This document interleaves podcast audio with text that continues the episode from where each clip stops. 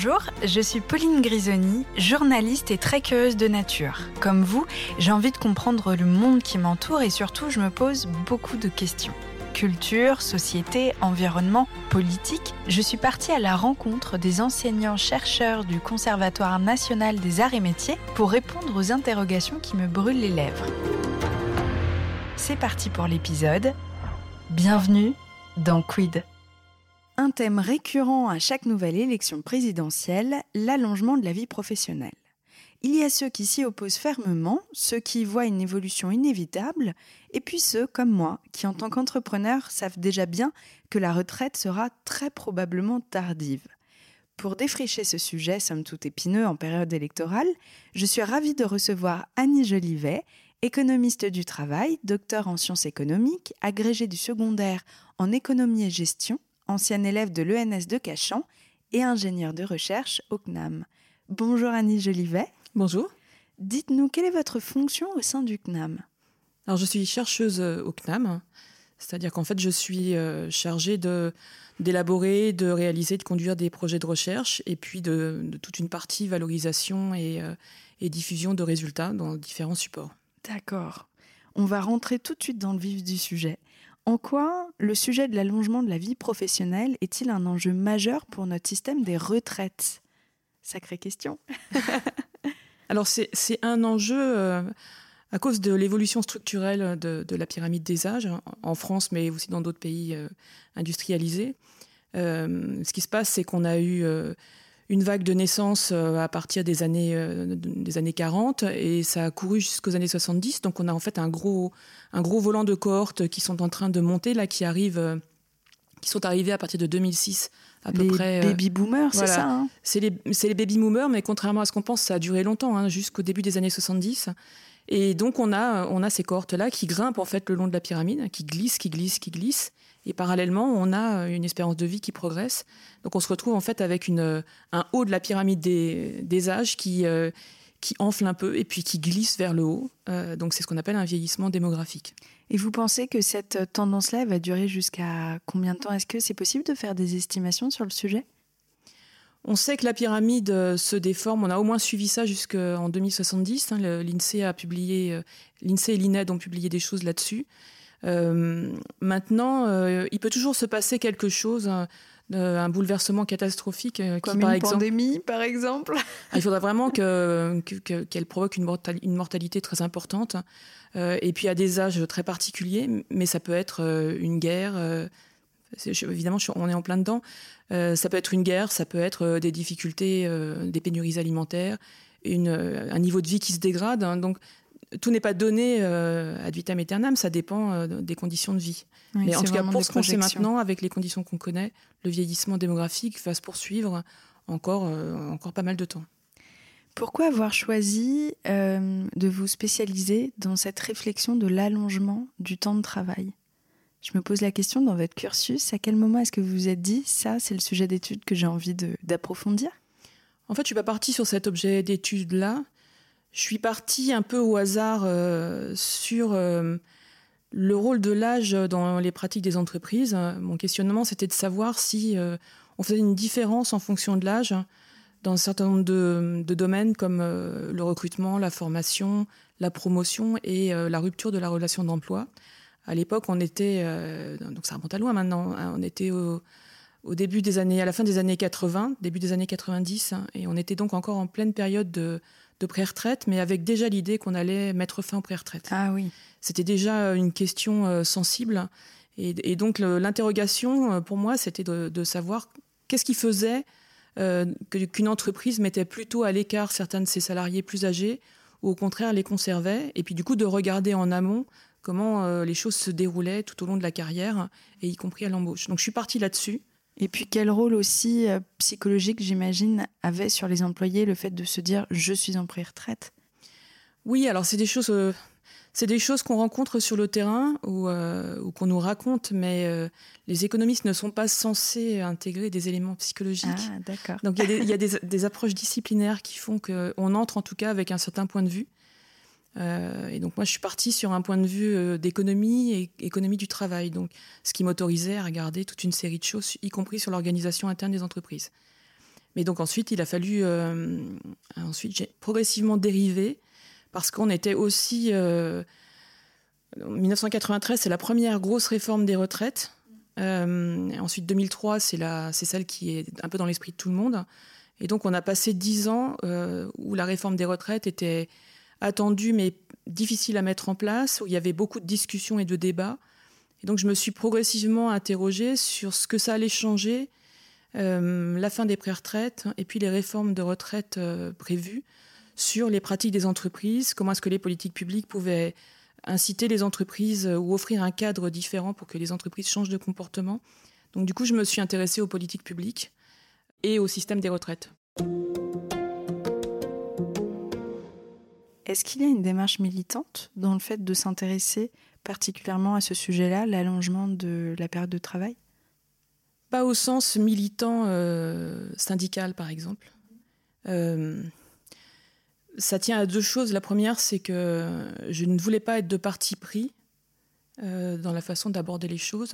Et quand les premières années où vous êtes formé comme économiste, on vous explique bien que un économiste est là pour analyser les choses, mais pas pour euh, mm. comment dire, guider vers le choix d'une solution. Donc on est censé être plus des, des, experts ou des analyseurs que des prescripteurs. D'accord. Donc ça, c'est voilà, c'est posé au départ. Après, on peut en discuter, mais moi, ça me convenait assez bien. Et, euh, et la deuxième chose, par contre, c'est que j'ai pas souhaité, euh, enfin, j'ai souhaité tout, tout, du long de ma façon de travailler, de tenir compte de ce que me racontent les gens quand je les interroge sur leur lieu de travail. Avec de l'humanité, quoi c'est pas uniquement une question d'humanité, euh, c'est le, fait de ne pas euh, d'être attentif à ce que les gens essayent vraiment de dire sans le surinterpréter, sans euh, et sans le détourner de voilà quand on pose des questions à, des personnes, à des salariés, on le fait dans un contexte bien précis et il me semble toujours compliqué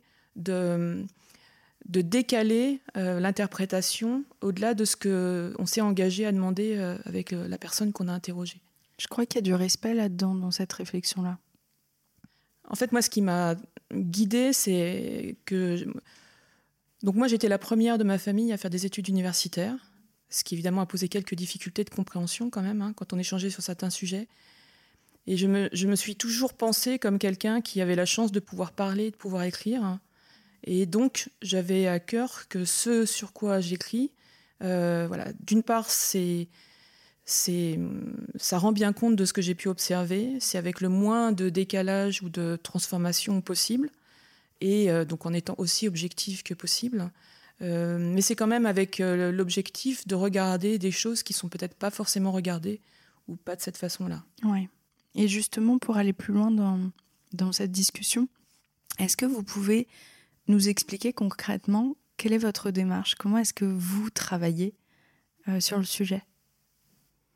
Alors en fait, le sujet, c'est souvent c'est plusieurs sujets qui sont connectés. Donc euh, euh, ça dépend euh, évidemment à chaque fois de la problématique qu'on a retenue, de la composition de l'équipe. On travaille rarement seul. et les équipes ne sont pas forcément des équipes du CNAM, ça peut être des partenaires extérieurs de, différents, de différentes natures. Donc à chaque projet de recherche, on rejoue tout. On rejoue les collaborations, on rejoue les discussions entre nous, des références bibliographiques qu'il faut aller chercher, des connaissances qu'il faut aller fouiller parce qu'on ne les a pas sur le moment. Donc d'une certaine façon, moi je, remets, je rejoue tout euh, à chaque fois, sauf le peu d'expérience quand même. Sinon on a un biais euh, forcément à un moment où euh, on n'évolue pas alors que la situation a évolué. J'imagine. Je, je, ne sais pas comment travaillent les autres. En fait, évidemment, on a toujours une partie d'expérience qu'on reprend. Hein. mais moi, en fait, je, j'ai décidé plus ou moins volontairement de, de dévier d'un angle économique initial, hein, enfin dévié. En tout cas, je ne me suis pas interdit euh, d'aller voir ailleurs. Et euh, d'une part, je suis partie sur, sur des, éléments plutôt empiriques. Donc voilà, euh, j'ai des collègues qui travaillent plutôt sur des aspects théoriques, mais moi j'avais à cœur de d'aller au plus proche du réel pour essayer d'intégrer des éléments, y compris très fins, qui peuvent contredire une vision qu'on peut avoir a priori. donc voilà, moi mon, mon point de départ c'est le réel et comment on peut remonter du réel pour, euh, pour proposer des éléments d'analyse, mais c'est pas l'inverse. Est-ce que c'est décalé comme démarche Est-ce que ça se fait beaucoup? Est-ce que ça commence à se faire? J'ai du, mal à, j'ai du mal à vous répondre. En fait, euh, habituellement, on propose des hypothèses qu'on va tester moi, j'ai plutôt comme habitude de ne pas trop me fixer d'hypothèses, mais plutôt des angles de vue que j'essaye d'élucider enfin, avec, avec les collègues avec qui on travaille, hein, sur lesquels on essaye de travailler, puis qui, restent qui peuvent rester en discussion, voire être rebattus en cours de, en cours de recherche. Et puis par ailleurs, j'étais mal à l'aise en tant qu'économiste. Je, trouvais qu'on avait peu de prise, peu de vocabulaire et de méthodes d'analyse, de, théorie pour décrire la réalité du travail. Alors qu'il me semble que ça joue énormément dans la façon dont les gens voient la fin de leur activité, enfin, toute leur vie professionnelle, mais en particulier sur la dernière partie. Et donc, j'ai dérivé progressivement. Dérivé, c'est pas forcément péjoratif, mais euh, de plus en plus, je me suis senti le besoin d'aller chercher d'autres connaissances que celles qu'on m'avait données au départ. Donc j'ai été piochée dans le droit, où j'avais eu un, tout petit peu de formation, mais très peu. Euh, je suis allée voir du côté des relations professionnelles. Qu'est-ce que c'est les relations professionnelles? En fait, c'est l'analyse, euh, c'est l'analyse des négociations collectives, euh, de, de, tout, tout l'aspect relation entre les syndicats et les ah employeurs, la façon dont ça peut jouer sur les rapports de force, donc moi, je regarde pas trop les rapports de force, mais euh, l'idée qu'un euh, accord ne s'analyse pas si on ne prend pas en compte le contexte dans lequel il a été négocié, l'historique, enfin toute une série de choses, ça, je trouve ça important. le pouvoir aussi. Oui. Et, et, puis surtout, le sens d'un accord, qu'est-ce que ça. un accord, ça couvre pas tout. Et c'est un vocabulaire très particulier, c'est une approche particulière. Donc on ne peut pas dire n'importe quoi sur un accord, c'est une formation que moi, je n'avais pas eue. Et puis assez tôt aussi, je me suis rapprochée d'un bah, du GISCREAPT, hein, parce que c'était euh, donc c'est une équipe d'ergonomes, statisticiens, euh, démographes, et je trouvais qu'ils avaient une façon d'approcher les choses très concrète, euh, avec des outils comme de l'analyse démographique qui me semblaient très très bien. D'accord. Et donc je me suis rapprochée d'eux pour, je pense progressivement acquérir des, des, connaissances plus précises et pouvoir avoir une vision plus plus concrète du travail. évidemment, tout ça, ça fait des éléments un peu disparates qui sont un peu compliqués à organiser. Ça doit euh, prendre du temps de digérer euh, toutes ces infos et de créer du lien entre elles. Ce qui est difficile surtout, c'est d'arriver à, hum, à, remonter des, des éléments d'analyse qui puissent être euh, pris en compte dans ma discipline d'origine. C'est probablement ce que je n'ai pas réussi à faire jusqu'à présent suffisamment, en tout cas. Parce que c'est pas la recherche pluridisciplinaire et ce genre d'approche c'est pas ce qui est recherché dans les publications disciplinaires euh, de l'économie, et c'est euh, pas en tout cas ce qui est recherché dans les, dans les, revues les plus cotées. Voilà, donc c'est un peu un frein et un problème euh, pour faire valoir ces choses-là. On, a plutôt l'oreille des, gens qui sont sur le terrain, des gens qui font les politiques publiques, des acteurs qui sont sur le terrain, plus que du monde scientifique. Oui, oui, oui. J'ai le sentiment que la place est moins laissée dans les revues prestigieuses aux réflexions autour euh, d'une étude qualitative plutôt que quantitative. Est-ce que je me trompe? Parce que lorsque j'entends ce que vous me dites, ce qui fait ultra sens, parce qu'on prend en compte beaucoup plus euh, d'aspects que juste un aspect euh, de, chiffres, ça a moins sa place dans une revue. C'est pas forcément uniquement une question de chiffres, hein, mais c'est en fait les revues, euh, les revues scientifiques sont beaucoup fondées sur des, sur des approches disciplinaires et certaines approches sont plus valorisées que d'autres, même au sein de la discipline. Donc, par exemple, les revues les plus prestigieuses en économie sont des revues anglophones qui sont plutôt, euh, on appelle ça mainstream, c'est-à-dire elles sont plutôt euh, dans un type d'analyse. et effectivement, quand on est dans, on n'est pas là dedans, qu'on est plus empirique, quand on est plus, euh, alors pas forcément avec moins de chiffres, mais en tout cas pas avec tout à fait la même approche, pas d'économétrie, pas... c'est plus compliqué de faire valoir les choses. Alors je dis pas que c'est impossible, hein. peut-être que euh, peut-être que mon travail n'est pas suffisamment de qualité, mais euh, non, mais je dis pas que c'est impossible, mais ça demande à valoriser des revues pluridisciplinaires qui pour l'instant ont peine à à se, faire connaître et à se faire noter positivement dans les évaluations. Et alors justement, en parlant de votre approche pluridisciplinaire, est-ce que vous auriez un exemple concret de son application? Enfin, ça, ça peut être au sein d'une structure privée, publique, euh, qu'importe, mais qu'on puisse s'imaginer la finalité. La dernière chose sur laquelle j'ai travaillé, euh, c'est euh, de remettre bout à bout plusieurs études qu'on a fait, enfin plusieurs recherches qu'on a menées sur l'incitation à négocier en faveur de l'emploi des salariés âgés, donc qui est une, incitation qui avait été mise en place par la loi en 2009, donc voilà, qui s'est appliquée à partir de 2010, qui a duré euh, quelques années. En plus, après l'explosion de la bulle euh, économique, donc j'imagine qu'il y avait un... Oui, c'était après la, après la crise de 2008, euh, effectivement, mais en fait, c'était une nouvelle approche que le gouvernement, enfin, les gouvernements français mettaient en place pour essayer d'inciter, à travers la négociation, à ce que des comportements un peu nouveaux, des pratiques, enfin, des pratiques plus intéressantes pour maintenir les, salariés âgés soient mises en place par les entreprises. Et en fait, euh, on a eu deux ou trois euh, recherches là-dessus. Et, euh, et, en fait, ce qui apparaît, c'est qu'il y a des entreprises qui ont effectivement fait des choses nouvelles et intéressantes. Il y a des entreprises qui ont fait des choses intéressantes, mais qui avaient déjà commencé avant. Il y a des entreprises qui s'y sont mises à ce moment-là un peu dans la, ben, précipitation parce qu'il fallait répondre à cette incitation euh, sous peine de pénalité. Et euh, voilà, qui ont fait des choses euh, avec un peu d'hésitation, parfois en revenant sur ce qu'elles avaient prévu. mais bon, c'était c'était un début. Et puis il y a des entreprises qui n'ont absolument pas bougé sur le sujet tout en remplissant formellement les obligations qu'elles avaient à remplir. Donc en regardant tout ça, en fait, ça, ça a conduit à se dire qu'il y avait plusieurs façons, enfin plusieurs points de vue à, combiner pour euh, comprendre ce qui avait fait que ça avait entre guillemets marché et ce qui avait fait que ça n'avait pas marché. Et en fait, quand on regarde ce qu'on ce qu'on peut mobiliser, il y a à la fois des éléments du droit, par exemple la réflexion sur l'effectivité du droit et puis sur le contenu de la loi, ce que ça veut dire concrètement comme type de d'obligation euh, entre guillemets pour les pour les entreprises. Il y a des réflexions sur les relations professionnelles, c'est-à-dire comment est-ce que l'accord a été négocié, ah avec quel type d'informations pour les partenaires euh, à la négociation, euh, quel type de suivi était prévu. Donc tout ça, derrière tout ça, il y a aussi la connaissance euh, par les directions d'entreprise et puis par les, syndicalistes de, ce qui se joue, des enjeux. Hein, des, c'est pas des, connaissances qui s'acquièrent du jour au lendemain. Et puis quand on va jusqu'au bout sur ce qui a été appliqué, ben, on se demande, on se demande en fait en quoi ça a pu changer la perception euh, de l'âge et de l'avance en âge dans l'entreprise elle-même. Donc vous avez des entreprises qui ont mis en place des, juste des référents.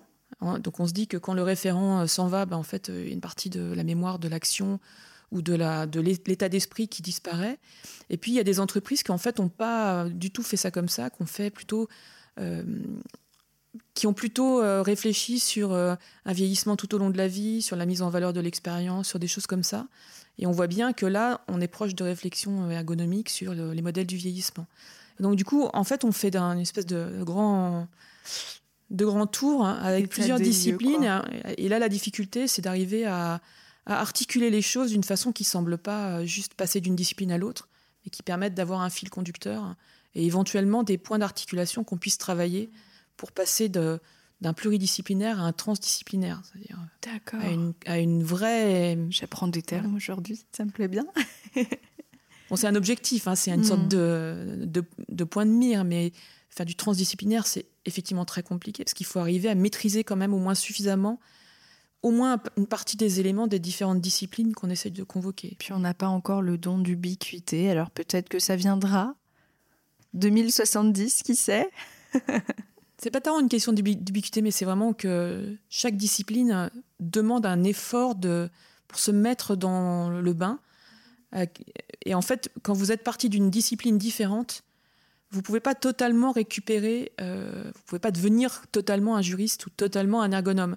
Donc en fait, ce qu'il faut, c'est arriver à gagner une familiarité suffisante pour arriver à incorporer la, discipline sans en détourner l'orientation et, les principes euh, essentiels. Et est-ce que vous auriez quelques pistes de réflexion concrètes? Euh, Je sais que le sujet est hyper vaste, mais quelques pistes de réflexion pour aller plus loin sur euh, des solutions concrètes à cet allongement du temps de travail? Vous parliez d'accord justement Il y a deux choses que j'ai en tête, mais elles ne sont, pas, sur le même plan. La première chose, c'est qu'en fait, on a, passé toute la période euh, des pré-retraites, donc ça remonte euh, à, la fin des années 60, hein, jusque le, point culminant des pré-retraites, c'était le milieu des années 80, 86, 87. En fait, on a passé toute cette période-là, et puis euh, quand on a décidé de remettre en cause les pré-retraites, on a continué à faire des dispositifs de pré-retraite. Et en fait, à chaque fois, euh, c'était sur des critères de un peu d'ancienneté, mais surtout d'âge. Donc en fait, on, a beaucoup travaillé en France sur des mesures qui étaient très segmentées par âge. D'accord. donc ça, ça a été vrai pour les politiques de pré-retraite publique. Ça a été vrai aussi quand les entreprises se sont trouvées avec des pré-retraites privées, donc elles finançaient intégralement. Et on voit qu'avec l'incitation à négocier, c'est encore le cas. C'est-à-dire, en fait, on a tout le temps des dispositifs publics ou des mesures, euh, des lois qui sont assises sur des seuils d'âge définis. Et le problème, c'est que les entreprises, euh, bah, il y a une mémoire dans les entreprises de tout ça, puis une pratique. Hein. Et donc, euh, ça arrive à ce qu'aujourd'hui, quand, par exemple, on met sur la table la question des seniors, généralement, la première chose qui vient, c'est un seuil d'âge. C'est-à-dire les gens qui le critiquent ou qui l'acceptent vont vous dire Ah ouais, senior, c'est à 45 ans. Ou bien ah, senior, euh, oui, senior, c'est 50. En fait, euh, des seuils d'âge qui avaient été construits pour essayer de dépoter un peu les choses. Donc le 45 ans, par exemple, il est venu avec Et dans les années 60 Oui, alors 45 ans, c'était pas dans les années 60. Hein. 45 ans, c'était des... c'était une loi sur la formation tout au long de la vie qui justement avait pour but de redonner des possibilités d'accès à la formation pour des gens en deuxième partie de carrière les deux seuils qui avaient été cités par la loi, c'était d'une part avoir 20 ans d'ancienneté dans un métier ou dans une entreprise, et de l'autre côté, c'était ou avoir 45 ans. Mais c'était pas 45 ans en tant que tel. D'accord, autant Et donc le problème, c'est que tout le monde a retenu 45 ans et pas le 20 ans. Voilà. Et donc, il y a une sorte de confusion. Tout le monde se rabat sur les seuils d'âge, alors même que, un, ils n'ont été cités que pour permettre d'être objectifs dans l'application d'une mesure. Ça se comprend sur un accord aussi. Hein pour pas laisser de la place à une interprétation euh, qui pourrait poser problème, il faut fixer des, choses objectives. Mais ça ne veut pas dire que ce seuil-là a du sens. Et la, deuxième chose, c'est que, euh, on l'a dit tout à l'heure, hein, la pyramide se décale. Donc en fait, aujourd'hui, l'état de santé de quelqu'un qui n'a pas eu de pathologie, etc., qui a aujourd'hui ben, 50, 55 ans, il est évidemment tout à fait meilleur que celui de son équivalent d'il y a 20, enfin 15, 20 ou 30 ans. Euh, les conditions de travail ont évolué. Donc, en fait, on, devrait se dire qu'aujourd'hui, euh, pour une partie de la population, 55 ans, c'est l'équivalent de 60 ans peut-être. Euh, enfin, je ne fais pas d'équivalent rapide, hein, mais c'est juste pour illustrer. mais ça, ça se fait pas. Et en parallèle, on a des entrées en, en, vie professionnelle qui sont plus tardives pour une partie de la population avec la durée des études, plus le chômage à l'entrée, enfin voilà, on connaît bien. Et puis, un âge de la retraite, alors je ne vais pas dire âge légal, hein, parce que un âge d'ouverture des droits à la retraite. Ça, et puis on veut un épisode pérenne. non, mais puis ça, c'est le vrai terme, c'est l'âge d'ouverture des droits, c'est l'âge minimum auquel vous pouvez prendre une retraite euh, sans décote. Cet âge-là, il recule. Et donc, en fait, on se retrouve maintenant, si je regarde, mettons qu'on reste à 62, 45-62, vous vous rendez compte de l'empan? On ne peut pas penser que les gens sont seniors de 45 à 62. Ça n'a clairement pas de sens. Et en plus, si je rajoute une couche, euh, tout dépend aussi euh, comment, euh, la structure par âge, pour le coup, de l'entreprise ou de l'organisation est, faite. Si vous n'embauchez que des gens qui ont plus de 35 ans, je suis pas sûr que votre seuil de 45-55 qui soit vraiment très très pertinent. Donc, quand on réfléchit dans une entreprise, le seuil devrait être adapté en fonction du contexte et d'un certain nombre d'éléments qu'il faut, qu'il faut diagnostiquer. Le seuil d'âge, a priori, n'a aucun sens et aucun intérêt. Hmm. Ça décomplexe d'entendre ça aussi. Mais alors, la proposition d'une retraite à 64 ans est assez irréaliste dans de nombreux métiers qui ne veulent plus embaucher des actifs qui ont passé la barre des 60 ans. C'est quand même une réalité. Est-ce qu'il faudrait proposer du coup un allongement à la carte, enlever cette notion d'âge et euh, juste remplacer par une notion d'expérience Qu'est-ce que vous en pensez? 64, ça n'a pas de sens d'en parler juste comme ça. Euh, donc je l'ai dit, hein, le, 64, c'est en fait pour décaler ce qui aujourd'hui est à 62, l'âge d'ouverture des droits. Euh, pourquoi est-ce que pourquoi est-ce que ça pose problème? Aujourd'hui, quelqu'un qui a atteint euh, la durée de cotisation requise à 62 ans peut partir à 62.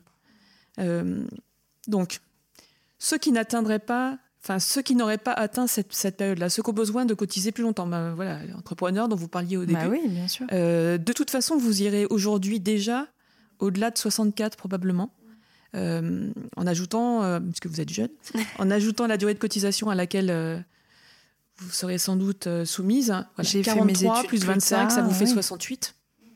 Un petit peu d'années de, de, durée d'études rachetées, voilà, quelques petits trucs, ça peut réduire. Mais euh, déjà 68, à la limite, c'est même pas la question. Par contre, la question se pose pour des gens qui ont commencé tôt, euh, ou bien qui valident des droits euh, voilà, au titre du chômage et autres, et qui peuvent se retrouver avant 64 en situation d'avoir déjà la durée de cotisation requise. Donc c'est là où le problème se pose, c'est de savoir en fait à quel point, à quel point ça désavantage une partie de la population. Mais en tout cas, dans l'état actuel des choses, 64 ne, désavantage tous les gens qui ont pu commencer plus tôt et qui ont déjà acquis leur durée de cotisation. Je dirais qu'aujourd'hui, le 64, il a surtout pour effet de diminuer la pension de ceux qui, qui partiraient avant pour résumer les choses, en tout cas, discuter juste sur un âge, ça n'a aucun sens. Et de toute façon, il faut intégrer la durée d'assurance requise dans le, dans le schéma de réflexion, sinon on ne comprend pas de quoi on parle. C'est trop binaire, quoi. Quelle serait la deuxième ou ultime solution que vous proposeriez? Concrète En fait, il y a une chose qu'on répète, euh, je ne suis pas la seule à le dire, euh, beaucoup de mes collègues le disent aussi, des gens qui sont spécialistes de la santé euh, au travail, pouvoir travailler jusqu'à la retraite ne se joue pas juste dans les dernières années, mais se joue aussi dans les dernières années. Vous avez en fait toute une série de choses qui, qui doivent être prises en compte dans l'organisation du travail, dans les conditions de travail, aussi bien aux âges tout jeunes euh, tout au long de la vie professionnelle. Quand on arrive, disons, dans la dernière partie, euh, il y a aussi des enjeux pour tenir dans l'emploi, pour pour considérer que l'effort qu'on a à faire par rapport euh, à l'environnement de travail dans lequel on est, aux tâches qu'on a à accomplir, à l'activité qu'on fait, euh, c'est pas trop important par rapport aux ressources dont on dispose, compte tenu de l'avance son âge, de son parcours euh, personnel, professionnel, etc. Et donc, il y a pas mal d'éléments sur lesquels on peut réfléchir. Donc, pas uniquement des mesures spécifiques, entre guillemets, bah seniors, mais aussi des choses en termes d'amélioration pour tout le monde des conditions de travail, réduire la pression, mieux organiser les activités euh, euh, dans l'entreprise, mieux réfléchir la coordination entre les services pour qu'il n'y ait pas de, surpression ou de goulot d'étranglement. Mais tous ces éléments-là, ce pas des choses qui sont uniquement sur, le, sur, sur les plus âgés euh, dans la pyramide des âges de l'entreprise, mais c'est aussi évidemment tout au long de, tout au long de tous les chocs que vous pouvez prendre en fait. En fait. Oui, les burn-out à répétition, moi dans mon entourage, on est quasiment tous passés par un mini burn-out, voire un très gros burn-out avant l'âge de 30 ans. Euh, là, on, effectivement, on a du mal à s'imaginer ces conditions de travail jusqu'à l'âge de 68 ans. Oui, je pense qu'il y, a aussi, enfin, il y a aussi dans un certain nombre de métiers, de professions, dans les premières années de la vie professionnelle, hein, donc euh, on n'est pas forcément tout jeune, hein, mais c'est les, premiers moments où on commence à avoir un emploi et où on se bat éventuellement pour avoir un emploi stable ou une activité suffisamment remplie. Euh, il y a quand même des, des sursollicitations et des choses extrêmement difficiles à vivre qui peuvent euh, effectivement user prématurément et peut-être obérer aussi le désir ou les possibilités d'allongement de la vie professionnelle, donc là, en pensant à au fait de rester à des âges plus tardifs. Et on comprend la colère saine et légitime de ceux qui vivent ça et qui, du coup, ne veulent pas d'allongement de travail parce que, effectivement, la réflexion, elle commence par par la racine des choses, quoi. Je pense que ceux qui sont, ceux qui sont en colère au moins s'expriment. Ce qui est très préoccupant, c'est que euh, une partie des, des, gens sont probablement résignés ou ne s'expriment pas sur ce sujet-là dans les entreprises ou les administrations dans lesquelles ils travaillent. Hmm. Merci beaucoup Annie Jolivet pour cet épisode passionnant. C'était un plaisir. J'espère que cet échange vous a plu. N'oubliez pas de vous abonner au podcast pour être certain de ne pas manquer le prochain épisode. Retrouvez Quid sur toutes les plateformes ainsi que sur le site knam.fr.